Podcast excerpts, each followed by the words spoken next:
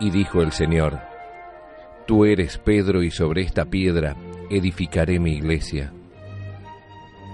El Santo Padre, Benedicto XVI, en su aprobación y promulgación del compendio del Catecismo escribió, Agradezco infinitamente a Dios nuestro Señor el haber dado este catecismo por mi venerado y amado predecesor, el Papa Juan Pablo II.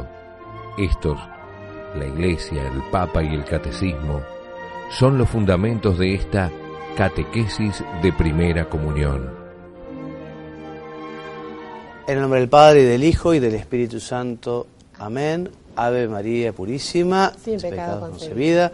Bienvenidos amigos a este curso para padres y catequistas de primera comunión. Bienvenida Mónica a nuestro programa número 33. 33, gracias Padre Juan María igualmente. 33 y ya nos falta poco, ¿eh? seis lecciones más, 40 en total y vamos a haber terminado este curso para padres y catequistas. Dios mediante queremos continuar ¿eh? con la formación para padres, con otro curso que Dios mediante también dictaremos con Mónica sobre la fe cristiana, viendo los temas fundamentales de la fe, esto es el credo, los mandamientos, eh, los sacramentos, un curso bien práctico, ¿no? temas para, para la vida, temas para vivir y temas para enseñar, eh, para el apostolado. Pero vayamos hoy entonces a nuestra historia sagrada y continuamos con las parábolas de Jesús, esas comparancias, esos ejemplos prácticos que Jesús manifestaba, enseñaba para que entiendan muchos, otros quizá eh, no entendían y preguntaban y Jesús explicaba y así con estos ejemplos bien concretos eh, el Señor iba mostrando cuál es su enseñanza, su evangelio. Y ahora vamos a hablar de las parábolas del reino. Eh.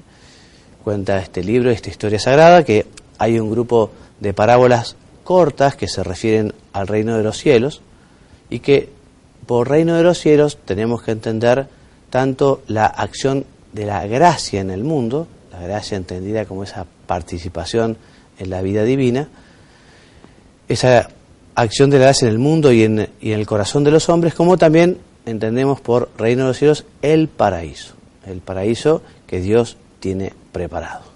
Entonces están divididas las parábolas según estas dos maneras de presentar este concepto del reino de los cielos. Entonces, Mónica, te voy a pedir que me leas la primera de las parábolas.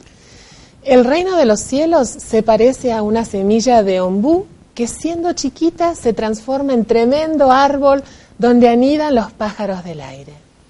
El reino de los cielos se parece a un poco de levadura que fermenta a toda la masa, permitiendo hacer un pan de primera.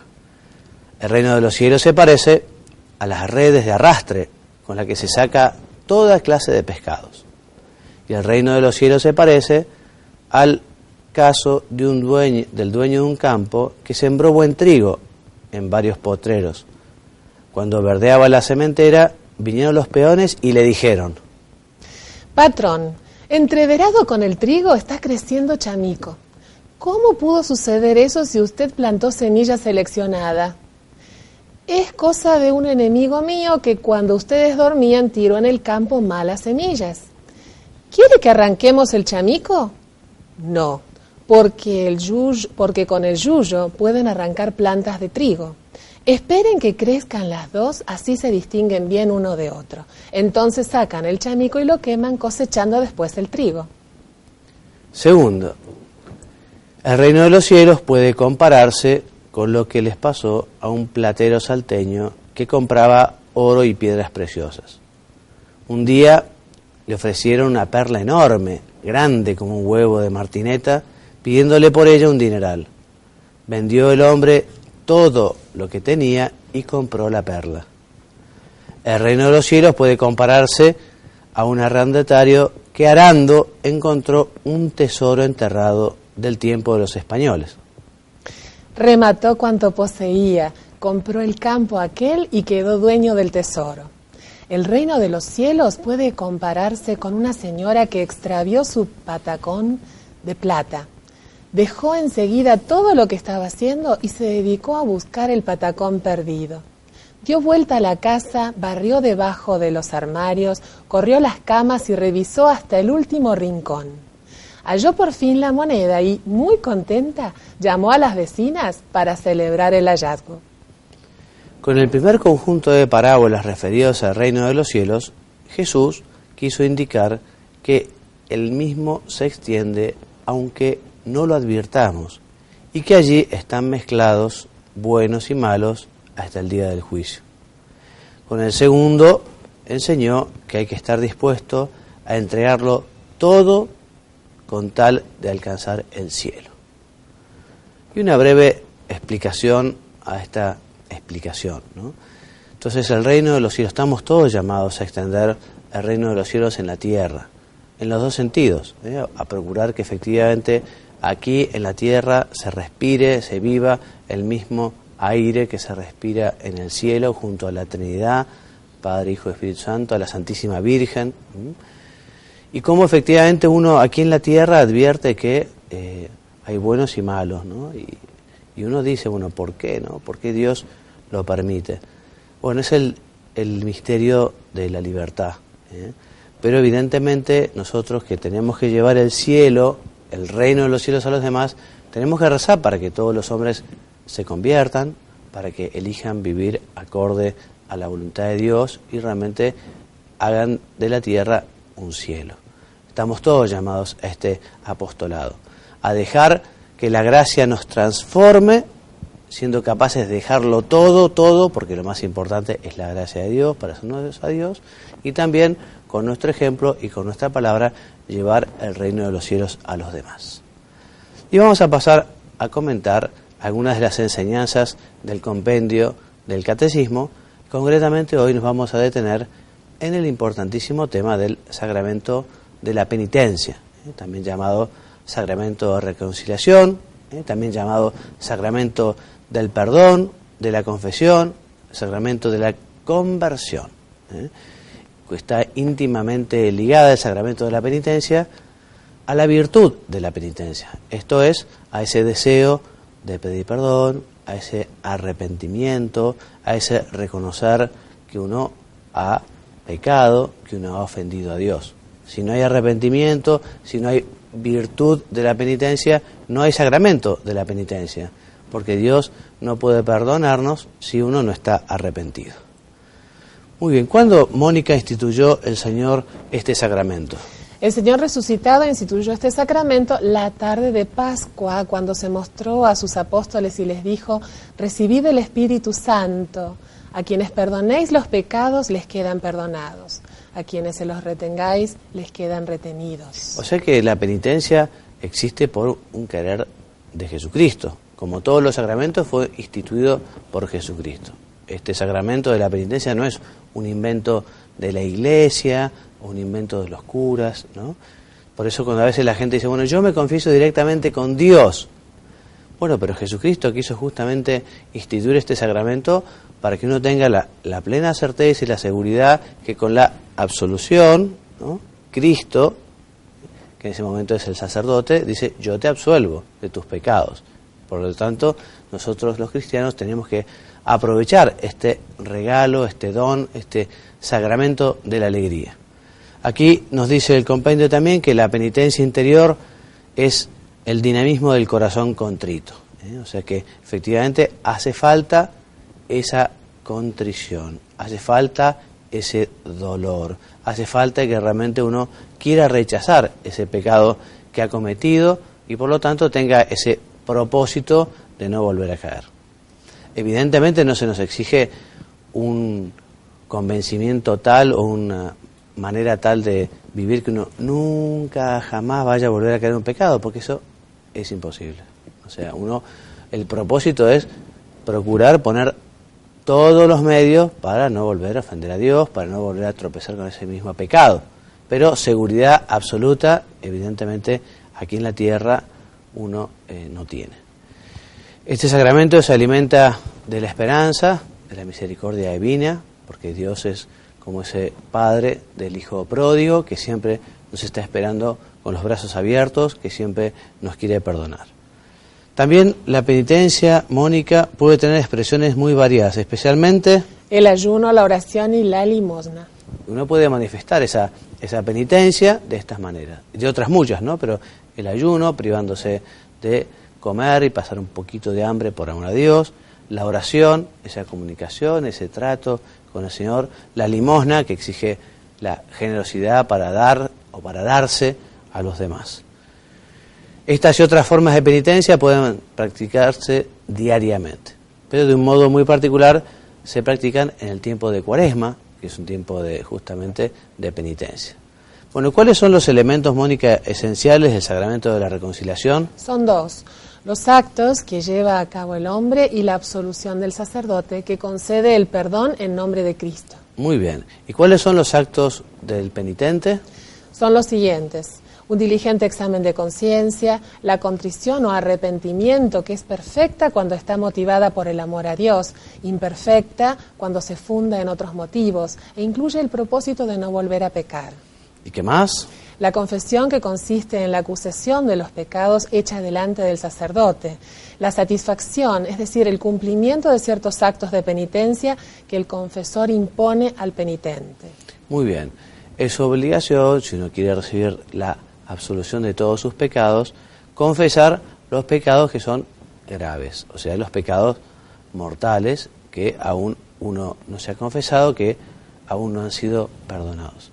No son obligatorios, por decirlo de alguna manera, los pecados veniales, los pecados leves. Pero es muy recomendable confesarse de ellos, igual que de otras faltas, imperfecciones, porque Dios nos dará una gracia especial ¿eh? de aquello que pedimos perdón. La confesión de los pecados graves es el único modo ordinario de obtener el perdón. ¿eh? Habitualmente Dios a los fieles bautizados, a los miembros de la iglesia, los perdona a través de este bendito sacramento de la confesión. ¿Desde qué momento uno está obligado a confesarse, Mónica? Al menos una vez al año y también antes de recibir la primera comunión. Pero desde el momento en que llega al uso de razón ya está obligado. Exactamente, o sea, en torno a los 6, 7 años, cuando ya los chicos se dan cuenta que mentir ¿eh? es, está mal, cuando ya se dan cuenta que es lo bueno y que es lo malo.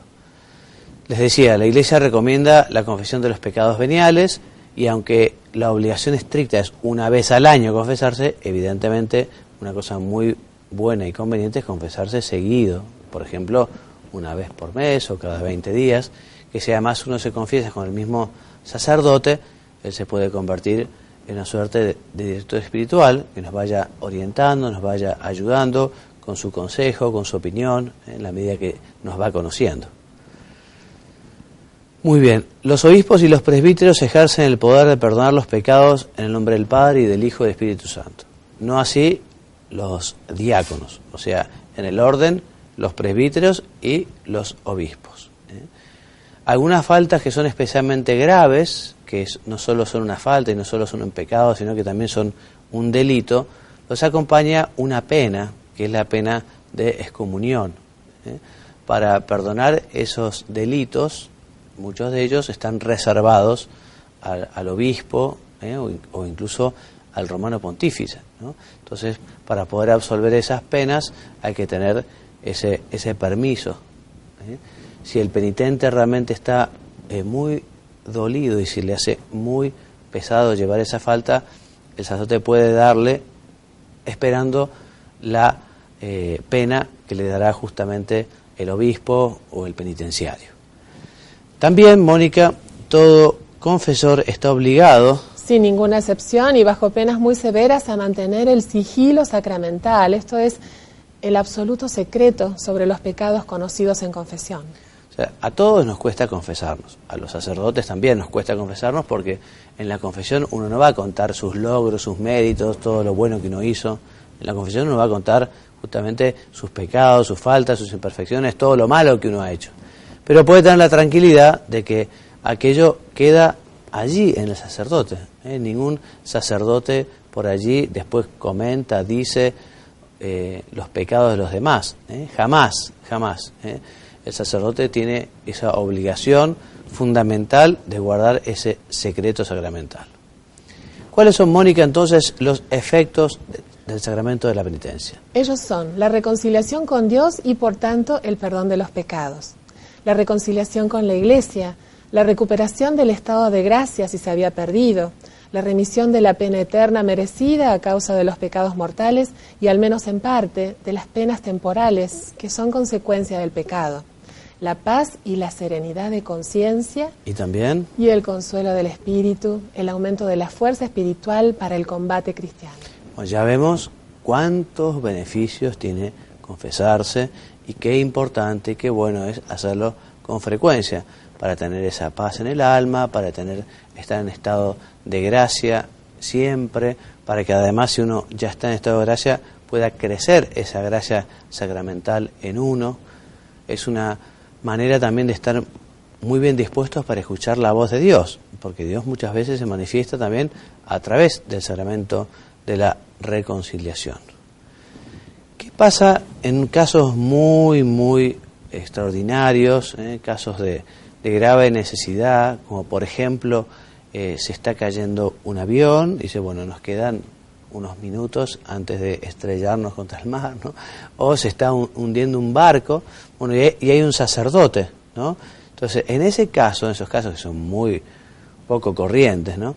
El sacerdote puede dar una absolución general, ¿no? Les puede decir, bueno, todos aquellos que sean hijos de Dios, que estén bautizados, sean católicos, hagan un acto de contrición y yo les voy a dar la absolución general. ¿Mm? Ya les digo, es algo muy extraordinario. Y además si después, por suerte, pasa aquel acontecimiento ¿eh? felizmente y uno no se estrella o no se hunde el barco, después la persona irá a confesarse eh, personalmente, personalmente manifestando su, su falta, manifestando sus culpas. Muy bien, ¿qué son las indulgencias? Y con esto vamos terminando esta primera o esta segunda parte de nuestro programa de hoy. Las indulgencias son la remisión ante Dios de la pena temporal merecida por los pecados ya perdonados en cuanto a la culpa que el fiel, cumpliendo determinadas condiciones, obtiene para sí mismo o para los difuntos mediante el ministerio de la Iglesia, la cual, como dispensadora de la redención, distribuye el tesoro de los méritos de Cristo y de los santos que las indulgencias son un premio que tienen algunas acciones buenas, ¿no? Y si uno realiza aquella acción buena y tiene este premio, gana la indulgencia que sirve para terminar de purificar aquellas manchas que quedan en el alma, incluso después de la confesión. ¿eh? Se perdona toda la culpa, pero a veces queda un poco de pena, ¿eh? un, resto ¿eh? de mancha que justamente hay que purificar con la oración, con la penitencia, con las buenas obras o con las indulgencias, ¿eh? que nos terminan de purificar. Y estas indulgencias, uno realizando aquella acción, puede ganarla para uno mismo o también puede pedir que se apliquen a los fieles difuntos. Y en pocas palabras, Mónica, algunos consejos para padres y catequistas. Gracias, Padre Juan María. Hace unas semanitas hablábamos del sentido común. Entonces, sigamos teniéndolo muy presente, el sentido común, los papás, papás ya seamos biológicos o papás del corazón, o, o papás del corazón. Si somos padres, tenemos que cumplir con el rol de los padres. Yo les voy a relatar brevemente, muy brevemente, dos casos que, hace unas, muy poco tiempo pasamos. Eh, una mamá me escribió hace dos semanas y me dice, mira, mandame eh, por correo electrónico material porque estoy muy preocupada. Mi, mi nena de nueve años me pregunta cómo nacen los niños y no sé qué responderle. Bueno, esa es una situación. La otra situación que les comento pasó hace un poquito más de tiempo atrás y una mamá me dice, mira, yo creo, eh, si bien a, mi hijo ahora estoy ayudándolo, estoy acompañándolo eh, para recibir la primera comunión, yo creo que al más chico voy a dejar a que, el día de mañana, cuando sea grande, elija su religión, elija a qué, por qué religión quiere optar. Eh, aquí hay dos temas de base muy diferentes. En un lado, en, la, primera mamá encontramos, sin ánimo de juzgar a nadie, pero a primera vista se ve eh, desinformación, ¿no? Eh, le faltó formación e información. Ser madre, ser padre es mucho más que tener un hijo y esperar que el tiempo pase tenemos que formarnos, tenemos que alimentar la inteligencia lingüística, porque va a venir la época en que los chicos nos hagan preguntas y no podemos llegar a ese momento sin saber qué, qué es lo que nos van a preguntar. Eso por un lado. Por el lado de la otra mamá que quiere dejar que su chiquito el día de mañana elija qué religión optar. Eh, esa mamá tal vez tiene miedo de ser autoritaria, pero tenemos que diferenciar la palabra autoridad de autoritarismo. La autoridad se crece, se, edifica a lo largo del tiempo, ¿no? con el acercamiento físico, emocional, eh, guiando, ayudando al hijo a crecer, acompañándolo en todo momento. Eh, entonces, por eso queríamos decirles, ¿no? si somos padres debemos cumplir con el rol de padres y si leemos la plaquita juntos vemos, somos los primeros educadores de nuestros hijos, no, no olvidemos ese detalle que es importantísimo, tenemos documentos eh, del Pontificio Consejo de la Familia que nos pueden ayudar mucho a ver sobre qué temas tenemos que estar informados. Seamos previsores, no esperemos a último momento, porque van a llegar, o sea, los chicos nacen y, en poco tiempo vienen las preguntas, tenemos que estar preparados para esos momentos. Seamos previsores también en este tema. Eh, intentemos armar redes, redes de contención entre padres, con otros padres, con pediatras, con docentes, con papis de hijos mayores de lo que los nuestros, para que de pronto ellos nos cuenten sus vivencias, ¿no? Y entonces así nos vamos a ayudar muchísimo más. Y por supuesto, no dejemos de contar con eh, la lectura especializada en una buena librería católica o en un buen sitio de, internet, eh, que nos pueden facilitar mucha información y estar preparados y así ser buenos padres como corresponde. Padre Juan María. Muchas gracias. Y ahora entramos en la última parte de nuestro programa, que como recordarán, estamos estudiando la Santa Misa y todas las enseñanzas de la instrucción del misal romano. Y hoy comenzamos a ver las enseñanzas del capítulo quinto, que habla justamente sobre las iglesias, las iglesias donde se celebra la Santa Misa. Partimos de los principios generales, vamos a verlo esto muy rápido, ¿eh? después los padres lo podrán leer en sus casas tranquilos, no creo que sea una enseñanza para transmitir a los chicos, esto es más para, para los padres, para que lo sepan. ¿no? Entonces, primera idea, para celebrar la Eucaristía, el pueblo de Dios se congrega por lo general en una iglesia. Y si no hay o no tiene suficiente capacidad, en otro lugar adecuado que sea digno de tan gran misterio. Por lo tanto, Mónica, las iglesias... Las iglesias y los otros lugares han de ser aptos para la celebración de la acción sagrada y para procurar la participación activa de los fieles. Además, los edificios sagrados y los objetos destinados al culto divino han de ser en verdad dignos y bellos, signos y símbolos de las realidades celestiales. Muy bien, por esa razón la Iglesia busca constantemente el noble servicio de las artes, y acepta expresiones de arte de todos los pueblos y regiones. Más aún, así como procura conservar las obras y el tesoro del arte sagrado, recibe a través de los siglos y cuando es necesario las adapta a las nuevas necesidades. De hecho, muchas iglesias son verdaderas obras de arte, ¿no? porque efectivamente los fieles en aquella época le ofrecían lo mejor al Señor y aquella es la mejor manifestación del arte contemporáneo. Lo mejor que había se le ofrecen al Señor. Entonces, por eso, al escoger e instituir a los artistas y también al elegir las obras destinadas a la Iglesia, búsquese un auténtico valor artístico que alimente la fe y la piedad y responda verdaderamente al significado y al fin que son destinados, esto es, al culto sagrado. Todas las iglesias han de ser dedicadas al menos o bendecidas aunque las catedrales y las iglesias parroquiales van a ser dedicadas. ¿eh? Y esto se realiza con un rito solemne. Mónica, para construir, restaurar y adaptar los edificios sagrados. Los interesados en ello consultarán a la Comisión Diocesana de Sagrada Liturgia y de Arte Sacro. El obispo diocesano se servirá del consejo y de la ayuda de esa comisión siempre que se trate de dar normas en este campo o de aprobar los planos de nuevos edificios o de dar su juicio sobre cuestiones de cierta importancia. Muy bien. Entonces, todo lo que es la ornamentación de la iglesia tiene que ser de material noble, eh, sencillo, no hace falta que sea algo suntuoso. Es bueno que los materiales realmente eh, sean eh, fuertes, vayan a durar para toda, en fin, como muchas iglesias que vemos, ¿no? que son de mármol, o de cemento eh, o de madera, pero han transcurrido los años y siguen siendo realmente algo digno de ver y sólido. ¿no? Muy bien, entonces así se, se, realizarán los planos también, que eso se estudiará, dándole a cada lugar la importancia que tiene. Aquí dice que, bueno, los que canten, los fieles y, los cantores, se les destinará un lugar para que facilite su participación activa, que suele ser el coro, un lugar destinado para ellos. El presbiterio estará también bien preparado para realizar la, función sagrada. Allí está el, presidente, el sacerdote, que en, el nombre de Cristo celebra la Santa Misa. Todos los fieles participan y se recomienda, ya que hay una foto anterior, que haya una, una diferencia también entre lo que es el presbiterio, donde está el altar, que representa a Cristo, y lo que es la nave, donde están absolutamente todos los fieles, todos los que participan. Y por último, Mónica, todo esto si bien debe expresar la disposición jerárquica y la diversidad de ministerios, ha de constituir, no obstante, una unidad íntima y coherente por la cual se manifieste con claridad la unidad de todo el pueblo santo. La naturaleza y la belleza del lugar y de todos los objetos deben fomentar la piedad y mostrar la santidad de los misterios que se celebran. Exactamente. Bueno, y con esto terminamos entonces nuestro programa de hoy. ¿eh?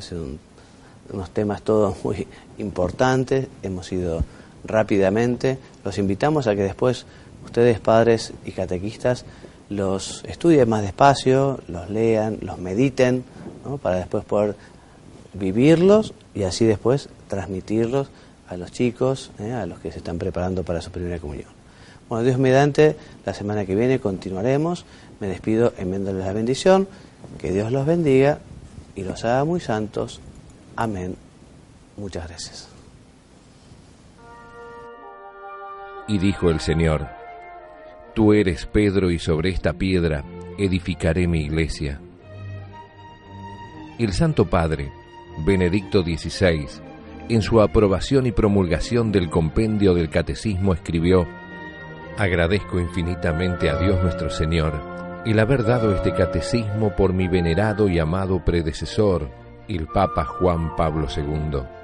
Estos, la Iglesia, el Papa y el Catecismo, son los fundamentos de esta catequesis de primera comunión.